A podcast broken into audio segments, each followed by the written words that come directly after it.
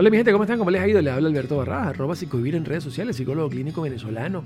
Y una de las cosas que generalmente a uno lo frustran de las redes sociales tienen que ver con el hecho de tanto odio que hay. ¿Ustedes no se han fijado?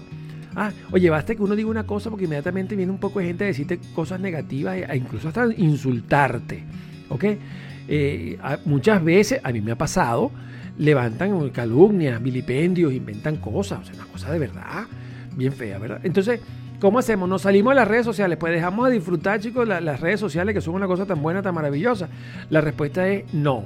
No. Sencillamente utilicemos las herramientas que las redes sociales nos facilitan para bloquear, anular, silenciar todos aquellos individuos o eh, personas que de alguna forma no saben andar en comunidad, no saben andar civilizados y no entienden, chicos, que uno tiene que andar en, sus redes sociales de una manera mucho más pacífica y más socialmente acorde a lo que es vivir en paz, ¿ok?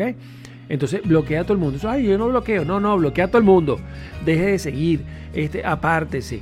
Y sobre todo aquellas personas que cuando usted hace un comentario, dice algo y los demás lo atacan, yo quiero ponerlo usted en perspectiva, o sea, la mayoría, por no decir todas, las personas que usted le comentan en redes sociales, usted no las conoce, usted no sabe quién está detrás de ese teclado, usted no sabe quién está detrás de ese teléfono, usted no tiene idea si es un muchachito chico de 12 años, o al respeto de los chamos de 12 años, un muchachito de 12 años que está fastidiado y está diciendo mil cosas en las redes sociales porque le, le robó el teléfono a su papá. ¿Me explico? Entonces, en ese aspecto, usted no sabe quién está detrás.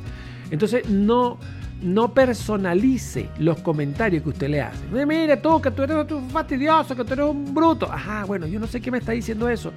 No tengo idea. O sea, es una persona que se esconde detrás de un teclado y se llama María, María Pérez. ¿Ok? Entonces, en ese aspecto, no. No comete el error de personalizar el comentario. ¿En qué sentido?